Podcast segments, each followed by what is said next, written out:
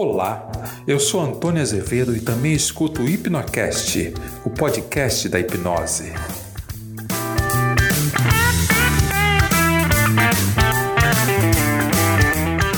Você ouve agora Hipnocast, o podcast da hipnose.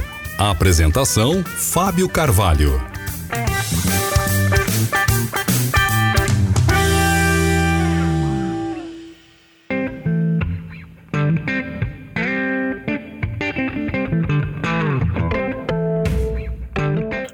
Olá, seja bem-vindo ao Hipnocast. Eu sou o Fábio Carvalho e neste episódio eu vou responder algumas dúvidas dos nossos ouvintes. Vou responder algumas das perguntas mais comuns. Então me acompanhe que durante este episódio talvez eu vá responder perguntas que você também tenha. E antes de iniciar com a sessão de perguntas e respostas, eu gostaria de agradecer a você que tem acompanhado o Hipnocast, compartilhado os nossos episódios nas redes sociais, participado ativamente nos nossos grupos e páginas nas redes sociais, seja no Facebook ou mesmo no nosso grupo lá no Telegram. Eu quero agradecer a você por estar comentando, participando, interagindo e trazendo perguntas, dúvidas e apoio para que nós possamos continuar com o nosso projeto do Hipnocast, levando informações a respeito de hipnose para você.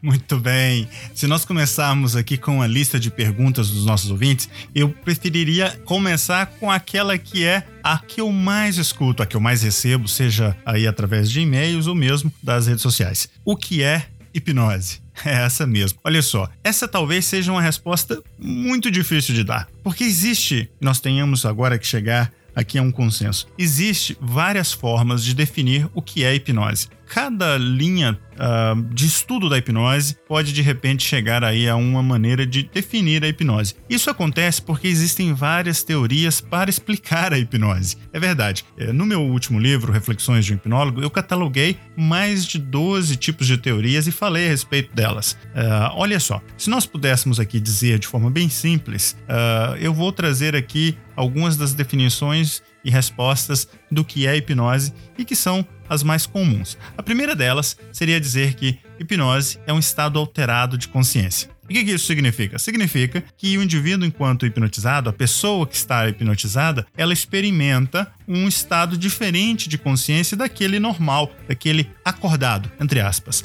Olha só, o estado de vigília, esse estado acordado seria o estado onde nós estamos atentos, ah, ativos, quando nós estamos trabalhando em alguma atividade. Acontece que muitas vezes nós desviamos e derivamos desse estado de consciência normal para um estado diferente.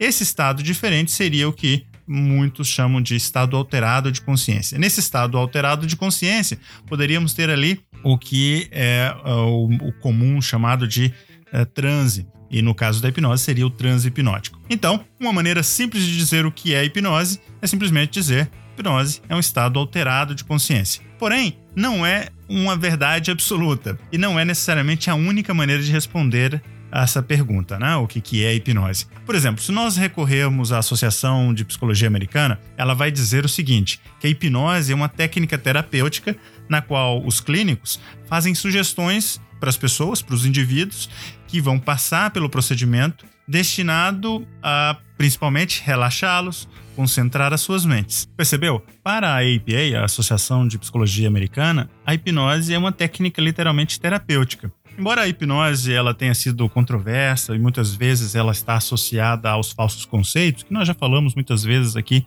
no Hipnocast, seja através das nossas reflexões, das nossas revisões de literatura, mas também nas nossas conversas com convidados, né? A ideia é que a maioria dos clínicos agora, eles concordam que a hipnose ela pode ser uma técnica terapêutica extremamente poderosa e efetiva para uma ampla gama de condições, eh, seja a dor, a ansiedade, distúrbios do humor e assim por diante.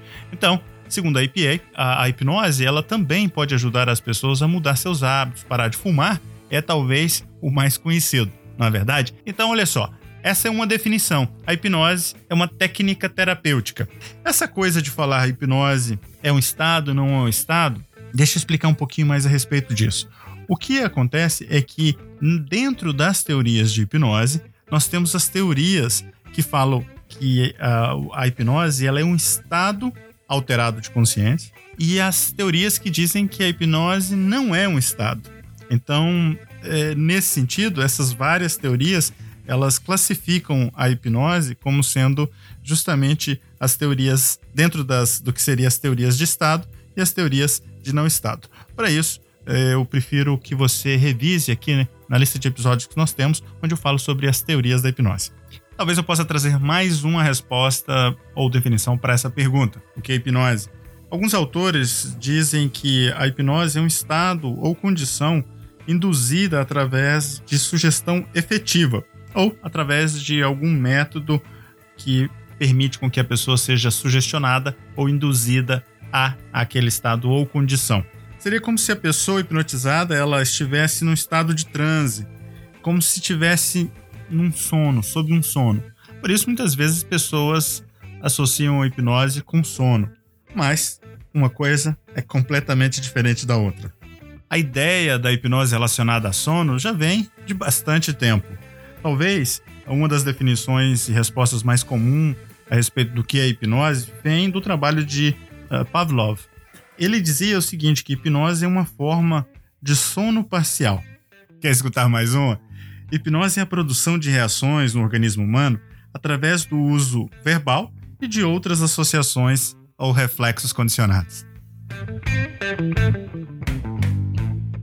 Outra pergunta muito curiosa que eu recebi de um ouvinte foi o seguinte: Como é que foi a sua primeira vez hipnotizando alguém? Funcionou? Não funcionou? O que, que aconteceu de fato naquele momento para você? Olha, sabe o que aconteceu? Eu li um livro de hipnose naquela época, quando eu comecei a estudar acerca de hipnose, a respeito de hipnose, e naquele livro o que eu tinha era justamente o seguinte: uma linguagem muito rebuscada, muito difícil, mas eu o que eu fiz foi justamente entender tudo que estava ali, copiar, escrever ali num papel, repetir aquilo mentalmente para mim, e aí eu gravei aquilo na minha mente. Fui, busquei ali um amigo meu e disse: Olha, eu quero fazer um teste com você. E nesse teste o que eu fiz foi basicamente repetir exatamente aquilo que eu tinha é, no roteiro lá do livro. Olha, eu posso te dizer que funcionou. Eu precisava fazer com que ele se movimentasse para frente e para trás, como se ele estivesse em pé num barco. Essa era a técnica que o autor do livro estava passando. Era uma das primeiras técnicas. E foi isso que aconteceu. De repente, ele seguiu as minhas sugestões e começou a mover o corpo para frente e para trás, como se ele estivesse realmente no barco. E aquilo para mim já foi um sinal de que eu conseguiria fazer hipnose. Bom, depois, tudo que vem a seguir, depois desse estudo, dessa experiência e todas as outras técnicas que vieram, é, é muita história. E qualquer dia talvez eu fale um pouquinho a respeito mais é, disso para vocês.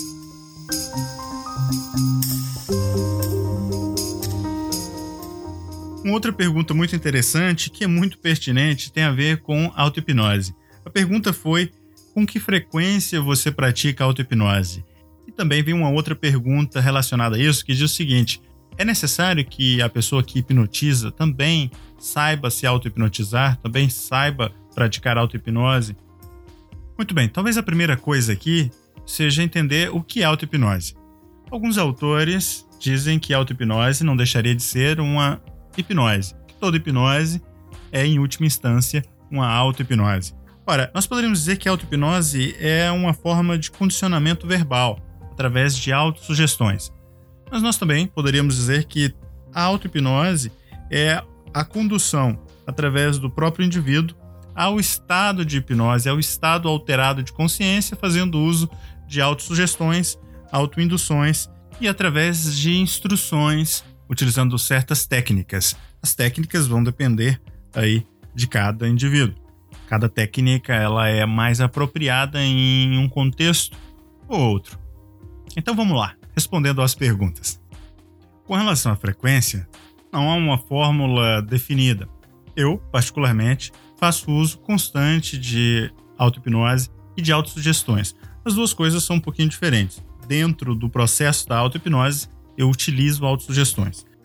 Eu acredito ser bastante útil para as pessoas que praticam a hipnose também praticarem consigo mesmas auto-hipnose por vários motivos. Um dos motivos é que o indivíduo também entenda e saiba experimentar essa sensação que a hipnose pode produzir, que também colha frutos daquilo que ele está usando, que ele está ensinando, aquilo que ele está trabalhando. Mas não é obrigatório, não é necessário que todos façam. Eu acredito ser importante, eu acredito que pode fazer a diferença. talvez até emendando com uma possível pergunta, não é necessário que o indivíduo saiba se auto-hipnotizar para que ele saiba hipnotizar alguém. Não é necessário que ele experimente a hipnose para que ele saiba hipnotizar outra pessoa. Basicamente, ao utilizar e aplicar as técnicas, algumas delas, faz com que ele consiga o resultado no outro, sem necessariamente conseguir em si mesmo. Muitos hipnotizadores, eles têm dificuldades, inclusive, de fazer auto-hipnose.